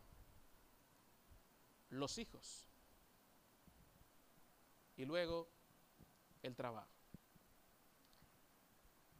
Tú lo estás viendo ahí, ¿verdad? Desde que nosotros invertimos eso, es como ponerle a una Mercedes-Benz un motor de un Datsun 120i. Bueno, los más jóvenes no van a entender el chiste, ¿verdad? Pero lo que conocimos esos carros, óigame, no hay forma de que ese motor mueva esa carrocería tan grande. No hay forma. Es no hay forma de que si tú inviertes ese orden, tus relaciones puedan funcionar. No hay forma. Miren, si hay algo de lo que yo estoy convencido es que las escrituras es ese manual de instrucción que Dios nos dio. No es solamente el de cómo acercarnos a Dios, sino que es el manual que Dios le dejó a la humanidad para que la humanidad aprenda a vivir la vida que Dios diseñó. Es decir, yo uso mucho el ejemplo de, eh, hay una compañía que trae muebles y esos muebles vienen por tablita, por pedacito, ¿verdad? Pero dentro hay un manual que te dice que paso número uno, abra la caja. Yo no sé por qué ponen paso número uno, abra la caja si el manual está dentro. Pero ellos lo que quieren es que tú puedas entender que eso lleva a un orden. Paso número uno, abra la caja. No abra la caja de tal manera y después te dice, paso número dos, verifique que usted tiene tanto tornillo, tanto tarugo, tanto esto, tanto aquello y tanto aquí. Verifique que usted tenga todas estas herramientas. Y paso, yo, hay cosas que yo entiendo que esa empresa gasta más en el manual que lo que tú compraste. Ahora, ¿por qué? Porque el que diseñó ese artículo quiere que tú lo armes tal cual él lo diseñó. ¿Qué hacemos los dominicanos? Tristemente No, pero es un disparate. Pero eso es un disparate. Lo primero que decimos, mira, esto lo puso el de más. Cuando tú terminas de armarlo, te sobran 16 tornillos de 24 que era. No, eso ellos lo ponen de más por si la moca, tú sabes, te puede dañar. No, cuando tú lo pones, que lo pone ahí y le pone una cerámica, bro, eso no sirve. Esa gente no sabe. Esa gente no sabe. por eso es que a mí no me gusta comprar ese disparate. Hermano, no fue que usted compró un disparate. Lo que pasa fue que usted no se llevó de las instrucciones del diseñador. Cada vez, y nosotros nos reímos, pero porque nosotros lo vemos en un mueble. Pero Dios diseñó la vida de tal manera que nos deja las escrituras como ese manual de cómo vivirla. Óyeme, si tú y yo viviéramos la vida como Dios la diseñó en su palabra, nosotros realmente fuéramos hombres y mujeres felices. Ahora, ¿qué es lo que pasa? que nosotros empezamos a cambiar este modelo. Y empezamos a poner el trabajo y el ministerio primero, luego el matrimonio, porque Dios está primero. Ese, ese es el argumento que tenemos. Y Dios está primero. Ahora, si Dios está primero, Dios es el que está diciendo, mire, este es el orden, mijo. No lo cambie. El matrimonio, luego los hijos, nunca los hijos pueden estar arriba y luego el trabajo. Pastor, pero eso que usted está diciendo es fuerte. Sí, y yo quiero mostrarte a ti ahora cuáles son esos competidores. Recuerde que el punto nuestro es que tenemos que hacer de nuestro matrimonio qué? La prioridad. La prioridad. Ahora, ¿cuáles son esos competidores? ¿Contra quiénes compite nuestro matrimonio? Esa relación entre mi esposa y yo. ¿Contra quiénes compiten? ¿Quiénes son los que están ahí, cuerpo a cuerpo, tratando de ocupar esa prioridad en mi vida? Los hijos. En nuestra iglesia, si hay algo que a mí me encanta es la presenta- presentar a los niños, presentar niños. Me encanta presentar. Porque yo estoy convencido, como dice el Salmo 127, que he aquí don, o como dice la versión Reina Valera, es una herencia del Señor. Don del Señor son los hijos y recompensa es el fruto del vientre. Y el salmista lo ilustra a los hijos como flechas en manos del guerrero, así son los hijos tenidos en la juventud. Y él da una conclusión a, los hijos, al tener hijos. Él dice, bienaventurado el hombre que de ellos llena su aljaba, no será avergonzado cuando hable con sus enemigos en la puerta. Es decir, nuestros hijos sí son, son competidores en el matrimonio, pero nuestros hijos son una herencia del Señor. Yo no estoy diciendo que ahora tú tienes que ver, echa para allá que usted, no, no, a mí me enseñaron que ustedes afuera, no, son un regalo de Dios. De hecho, si ustedes ven en Génesis, cada vez que una mujer quedaba embarazada, ¿cómo lo ilustra las escrituras? Que Dios visitó a esa mujer. Dios visitó. Eso significa que el hecho de que nuestras esposas tengan, queden embarazadas, no es porque tú eres de que el toro, ¿no? No, es porque Dios la visitó. Eso significa que los niños es una herencia del Señor, es un regalo, es un don de Dios. Cuando tú veas a tus hijos, tú tienes que decir, wow, Dios visitó mi familia y me dio una herencia suya para que yo la administre. Hay una gran responsabilidad y eso lo vamos a ver el domingo. Pero esa realidad de que es un don de Dios, de que es un regalo de Dios y que son, óigame, lo máximo, en cierto momento se convierten en nuestra relación matrimonial en un obstáculo. Y miren algunos de los problemas comunes relacionados con los hijos. Hmm. Cuando un cónyuge descuida al otro por dar prioridad a los hijos. Mi amor, echa para allá que, tengo que estar con el muchacho. Mi amor, pero no, no, no, no, no, no, no. Mira, eh, yo tengo este- esta responsabilidad con fulanita. Entonces, todo gira en función de los hijos. ¿Qué significa en, el triángulo que vimos ahorita? ¿Qué está sucediendo ahí? Estamos poniendo a los hijos encima del matrimonio. Cuando hay una sobreprotección de los hijos por uno de, de los, cónyuges. No, no, no, muchacho. De hecho, hay veces que hay padres que, que un- que uno de los padres no le puede tocar al otro muchacho. Porque eso es como que están en un altar, lo tienen allá arriba, y eso es casi un Dios.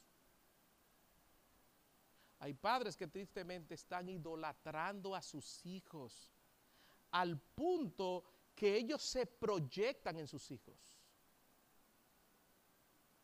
Y ponen a sus hijos a un estudiar lo que ellos no pudieron estudiar. No, yo quiero, yo quiero que tú seas pelotero. Pero usted nunca le dio ni siquiera una vitilla. Es decir, usted, pero usted quiere que él sea pelotero porque usted no llegó. No, yo quiero que ella sea médico. Pero la niña no quiere ser médico. Porque tú quieres proyectarte. Entonces tú sobreproteges al punto que tú te olvidas de todo el mundo. Y pones en un segundo plano a quién? A tu pareja. Y aquí hay otro que este es fuerte. Cuando los hijos consumen todo el tiempo de los padres. Tú ves que llegan en la mañana, salen, eh, llegan en la tarde del colegio y ahí está la mamá haciendo la tarea. Llega el esposo, explotado, de haber trabajado el día entero. Y él quiere que le den su cariño también, ¿verdad? Porque... Ay, no, no, no, no, espérate, que, es este muchacho, pero vieja, eh, no, no, no, eh, eh, ahí están los plátanos, fríe un huevo. Entonces tú llegas y dices, pero, pero hazme el favor, en lo que yo me voy bañando. Sí, sí, sí, sí, la cocina no se va a ir de ahí, yo tengo que terminar de, de, de hacer que este muchacho termine de hacer la tarea. Pero termina el muchacho de hacer la tarea, entonces por hacer otra cosa con el muchacho. No, que, lo que pasa es que yo quiero que él, estoy con el muchacho porque yo tengo que dedicarle tiempo de calidad y tiempo al niño.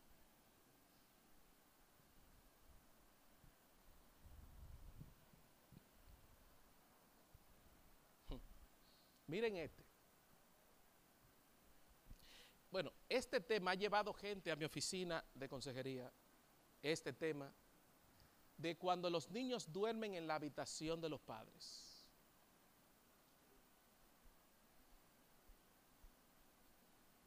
Donde, no, mire, pastor, lo que, mire, espérese, espérese, espérese. Mire, lo que pasa es que usted lo pone, déjeme explicarlo, desde que usted ve que hay que explicarlo. No, espérese, déjeme explicarle. Lo que pasa es que cuando, ese, cuando él era chiquito, que tiene 14 años ya, cuando él era chiquito, él era muy enfermizo. Entonces, él, usted sabe, a medianoche, uno no está se levantando, pues lo que hicimos fue que nos lo trajimos aquí porque él lloraba mucho y usted sabe ya. Pasaron los años y está ahí. ¿Y quién lo, y quién lo saca de ahí? ¿Cómo que, ¿Cómo que quién lo saca de ahí? Y el mismo que lo puso ahí. Sencillo. No es así. Sencillo. El que lo puso ahí, que como que ahora no existen cunas. Es decir, las cunas no existen porque yo no...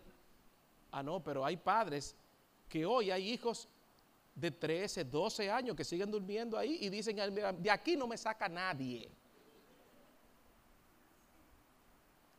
Entonces, eso es una situación de obstáculo porque se le está dando una, una mayor prioridad a esa relación con los hijos. Y también cuando uno de los cónyuges forma una coalición con el hijo y de hecho eso se da mucho. No, yo soy de mami y tú eres de papi. Yo soy de mami y tú ves que se amotinan como que es ya veneno y relámpago Hernández. Es decir, que se ponen dos cuadras, la cuadra ruda y la cuadra técnica. ¿Por qué? Porque eso significa que ambos, hermano, y eso no es desde ahora, eso pasó con Jacob. Eso pasó con Jacob y con Esaú. ¿Qué hacía Isaac y Rebeca? Tenían dos bandas. Sí, eran dos bandas. Estaba al punto, al punto, hermanos, que ¿qué hicieron? Hicieron todo un truco. lo vistió, pim, pum, mira, ponte ahí ve y truquiemos al viejo que ya casi no ve para que te dé la bendición. ¿Por qué? Se amotinaron. Y miren las consecuencias, cómo, cómo, esa relación de hermanos tuvo que pasar muchos años después para que el Señor en su gracia y en su misericordia, esa relación de hermanos se pudiera otra vez restablecer. y que después con el tiempo otra vez volvió y se, y se desbarató. Entonces el punto es cuando nosotros formamos coalición. No, hermano, eso significa que estoy poniendo a mis hijos por encima de mi relación matrimonial.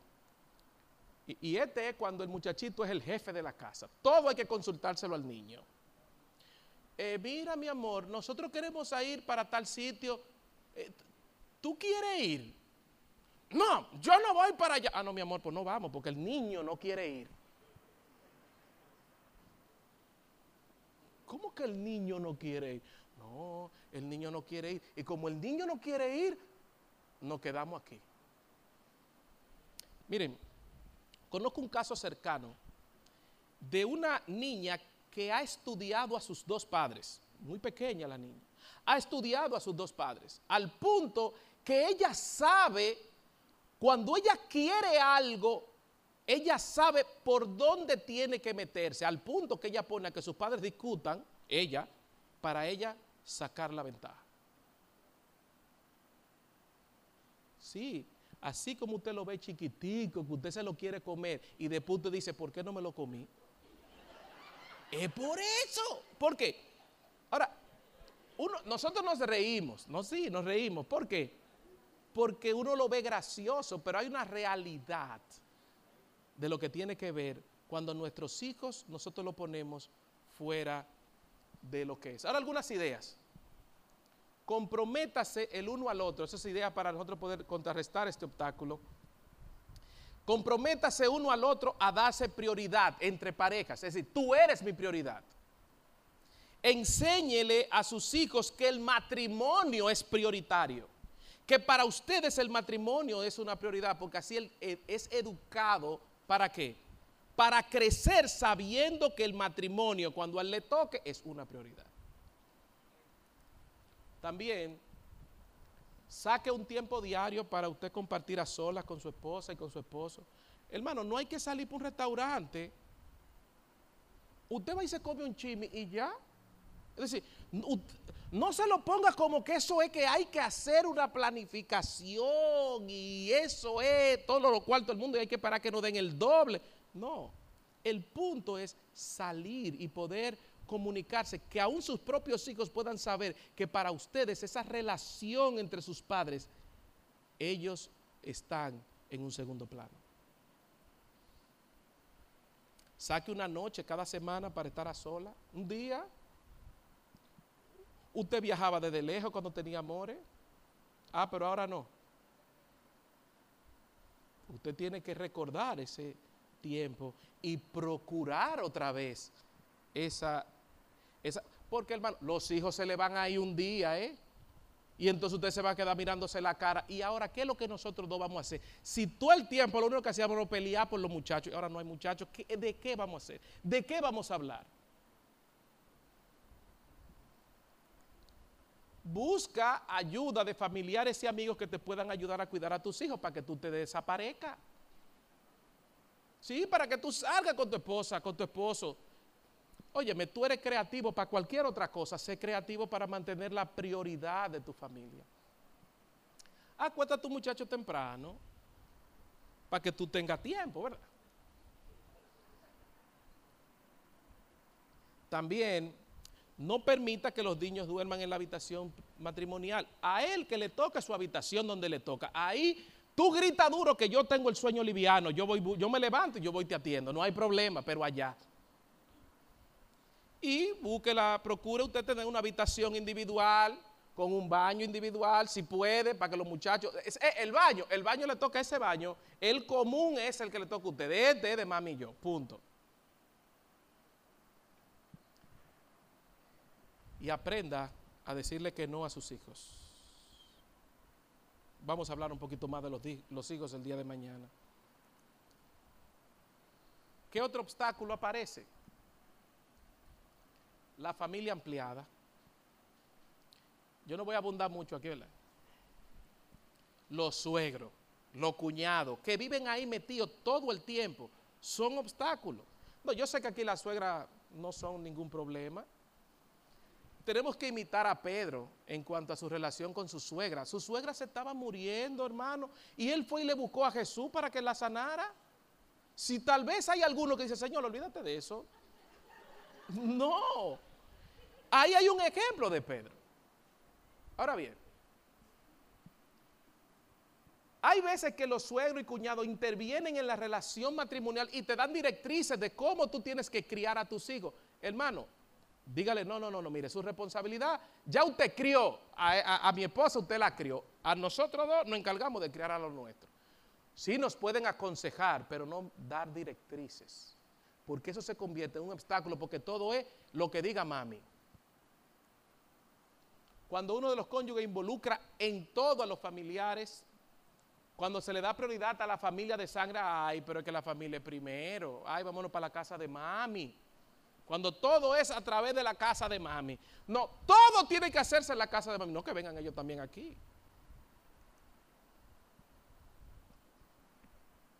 Y cuando se critica al cónyuge con la familia. Cuando está solo con la familia, acaba con la otra pareja. Otro obstáculo es este cónyuge que todo es trabajo. Y yo mencionaba ahorita, no solo cuando digo trabajo, hablo también de ministerios. Todo gira en función de trabajo. Cuando el trabajo siempre tiene la prioridad, es decir, todo el tiempo es trabajar.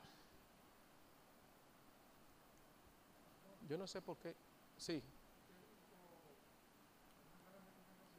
¿Cuál?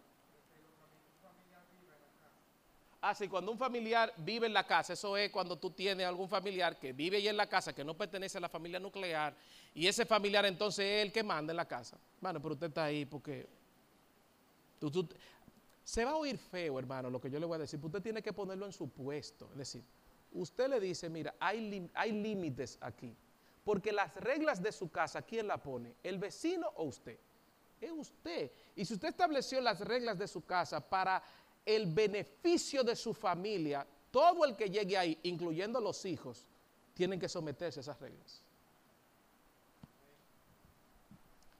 Seguimos acerca de los que viven trabajando, cuando el trabajo siempre tiene la prioridad, cuando usted se lleva trabajo para la casa y nada más hay tiempo para trabajo, trabajo, trabajo, trabajo y trabajo.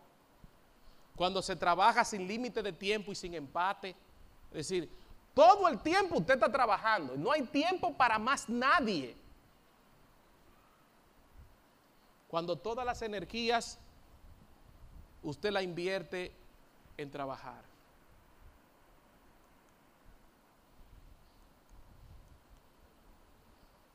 Cuando se saca tiempo para cuando no se saca tiempo para contactar al cónyuge durante el día por el trabajo. Es decir, una llamadita, un WhatsApp, corazoncito, ya no lo han puesto más cómodo. Y ni así nosotros utilizamos esas herramientas. Mi esposa, por ejemplo, eso es un lío, mi amor, ¿y qué fue lo que pasó? No, mi amor, es que estaba en una reunión, sí, pero eh, ya son las 3 de la tarde y esa reunión fue tan larga. ¿Por qué? Porque se espera que uno tenga ese contacto. Tú no te puedes dejar envolver tanto del trabajo de, al punto que a ti se te olvide que tú tienes una mujer en tu casa o un esposo en tu, eh, allá trabajando. Cuando se está pensando constantemente, ¿qué, tú estás pensando? No, que tengo una reunión mañana. Y después al ratico, no, lo que pasa es que hay un problema allá y yo tengo, hermano, pero suelte, que ya usted llegó a su casa. No, que, que yo tengo tres consejerías el jueves Sí, pero hoy es, hoy es viernes y ya tú tienes, ya tú te estás preocupando por el otro jueves.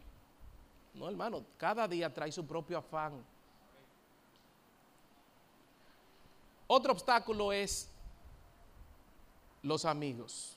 Es bueno tener amigos, pero llega un punto en el que los amigos hacen que los casados vivan como solteros. No, que yo vengo ahora, que, no, que tengo un junte con los muchachos, que vamos a jugar baloncesto. Jugar baloncesto es bueno, jugar béisbol o softball es bueno. Ahora, todo el tiempo no puede ser que tú tengas con los amigos. Todo el tiempo, no, cada, dice Eclesiastes, todo tiene su tiempo, todo debajo del sol tiene su hora. Cuando los amigos entonces tienen prioridad sobre el matrimonio, cuando preferimos salir solo con los amigos y soltamos a nuestras esposas y a nuestros esposos, cuando las amistades cercanas son del sexo opuesto, hay un ojo grande.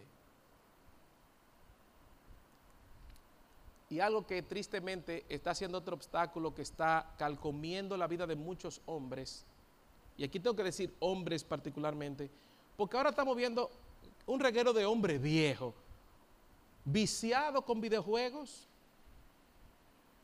y tú ves que llegan a la casa y eso es frente a un televisor con el último play, el último no sé qué jugando. Horas, horas, horas, horas jugando. Y la esposa ahí. O esposas que se sientan a ver una serie de televisión, capítulo vienen, capítulo van, capítulo vienen, capítulo van, y el esposo ahí.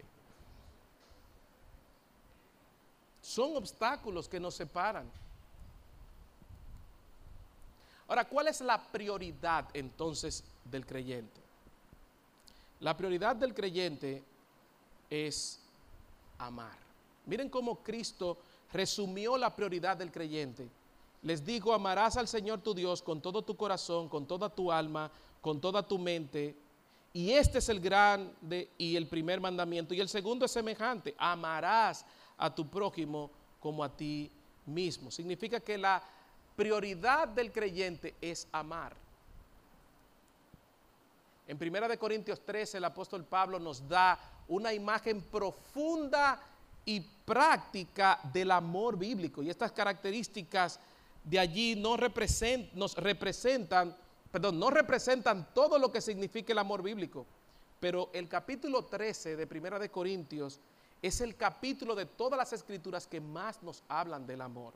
Yo les voy a dejar de tarea que ustedes llenen cada una de esas 13 características que aparecen ahí por asunto de tiempo, cada una de esas características de la cual nos habla el apóstol Pablo, que dice que el amor es paciente, que el amor es, bondadoso, no es envidioso, no es castancioso, etcétera. Ustedes lo pueden buscar en 1 Corintios 13.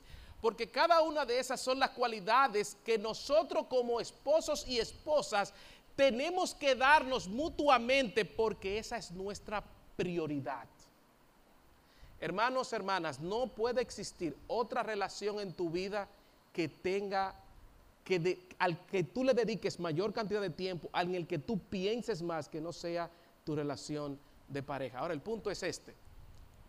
Permítanme leer esto de Rob Green en un libro excelente que habla acerca de para preparando para el matrimonio a parejas jóvenes que se van a casar, él escribe y dice, la lista de Primera de Corintios 13 parece abrumadora. Es como el Proverbio 31 para la mujer, es abrumador ese capítulo. Y él dice, realmente es difícil de cumplir para cualquiera. Sin embargo, aunque Primera de Corintios 13 tiene mucho que decir acerca del amor, la Biblia incluye muchas otras declaraciones al igual que las características de Primera de Corintios 13, las cuales nos muestran cómo el Señor Jesús decidió amarnos. Y a medida que confiamos en Él, Él puede ayudarnos a seguir su ejemplo. Realmente Primera de Corintios 13, nosotros la vemos ejemplificada en la vida de Cristo. Y tú y yo somos llamados a imitar a Cristo en su amor. Por eso Cristo como el ejemplo es que Cristo ama dando. Miren cómo Juan, el capítulo 3, versículo 16, dice que de tal manera amó Dios al mundo que dio a su Hijo unigénito. Es decir, la manera en la que se nos mostró el amor fue como dando. También Jesús mostró su amor sirviendo. Miren cómo él le dijo a sus discípulos, pero ni aun el Hijo del Hombre vino para ser servido, sino para servir y dar su vida en rescate por muchos. Finalmente Jesús ama sacrificialmente. Ahora la pregunta es si cada uno de nosotros estamos dispuestos al darle la prioridad a nuestra relación matrimonial, amar así. amar de esa manera. Por ende, amado hermano y amada hermana, yo te animo a que tú puedas comprometerte a pasar el resto de tu vida desarrollando una relación cercana a Jesús y viviendo en dependencia de su gracia. Pídele al Señor que te ayude a amar como Él amó y que te ayude a amar como Él ama en el presente. Porque es de la única manera que tú y yo vamos a poder amar a nuestras esposas. Cuando nosotros vemos el ejemplo de Cristo, nosotros tenemos que llegar a la conclusión de que, Señor, yo necesito que tú me ayudes a amar a mi esposa de la manera en la que tú amas a tu iglesia. Pero también tú como esposa tienes que, al ver al mismo Cristo, tú tienes que decir, Señor, ¿qué tan falta estoy yo de amar a mi esposo? Yo no le estoy dando la prioridad que mi esposo tiene. Yo debería de darle la prioridad que él merece. Así que hermanos y hermanas, es importante que cada uno de nosotros podamos entender en su justa dimensión que hay obstáculos que se nos van a presentar, que quieren competir con nuestra relación matrimonial. Pero ¿cuál es nuestro deber como esposo, como esposa? Es establecernos mutuamente, óyeme, tú eres mi prioridad. Y que él le diga a ella, mi amor, tú eres mi prioridad. Y que ella le diga a él, tú eres mi prioridad. Y que hagamos un pacto delante de Dios de que aunque se presente lo que se presente, esta relación de nosotros nada ni nadie podrá estar encima de nosotros. Vengan los hijos, ustedes van a ustedes llegaron y no encontraron. Así que ustedes se someten a nuestra autoridad. Así que hermanos, que Dios nos ayude a poder establecer nuestros matrimonios como una prioridad. Así que hermanos, Dios les bendiga y Dios les guarde.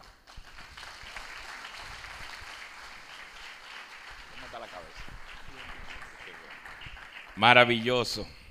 Cuando el Señor nos habla, recibimos bendición. Una de las cosas que, eh, pastor, cuando el pastor me envió las notas para que yo hiciera las copias, una de las cosas que más me llamó la atención es lo bíblico que son esas notas. Eh, vemos que cada punto que ustedes tienen en sus notas está respaldado por una cita bíblica. Cuando yo veo eso, digo, Dios no está hablando. Amén. Eh, le voy a recordar que mañana vamos a iniciar a las 10 de la mañana, así que lleguen temprano. Yo sé que aquí hay muchas parejas de otras iglesias que tienen servicio mañana y a lo mejor no pueden venir. Eh, algunas van a hacer un esfuerzo y van a venir para escuchar al pastor. Las que no puedan venir, nosotros lo vamos a tener en video y podemos hacerle llegar las dos conferencias de mañana y el material para que no se pierdan lo que hemos comenzado hoy, que mañana tenemos todavía mucho que trabajar. Amén. Bueno, pues vamos a hacer despedido, pongámonos de pie y vamos a llevar al pastor Newton y a su familia y a su ministerio en oración porque han sido de gran bendición para nosotros. Amado Dios, te bendecimos, te alabamos, Señor, te glorificamos. Te damos gracias por este tiempo, Padre. Gracias por tu palabra derramada en medio nuestro. Ayúdanos, Señor, a mantener la prioridad. Primero en Cristo y después en nuestro matrimonio. Ayúdanos a ser conscientes de la importancia de priorizar nuestro matrimonio. Oh Padre, necesitamos que tú nos dé las fuerzas para romper las estadísticas y que la familia cristiana siga siendo sostenida por tus manos. Te lo pedimos, Señor, en el dulce nombre de Jesús. Y nos despedimos esta noche, Señor, no de tu presencia, sino de este lugar. Guárdanos con bien y ayúdanos a venir mañana a seguir escuchando tu consejo. Amén. Damos. Gloria a Dios.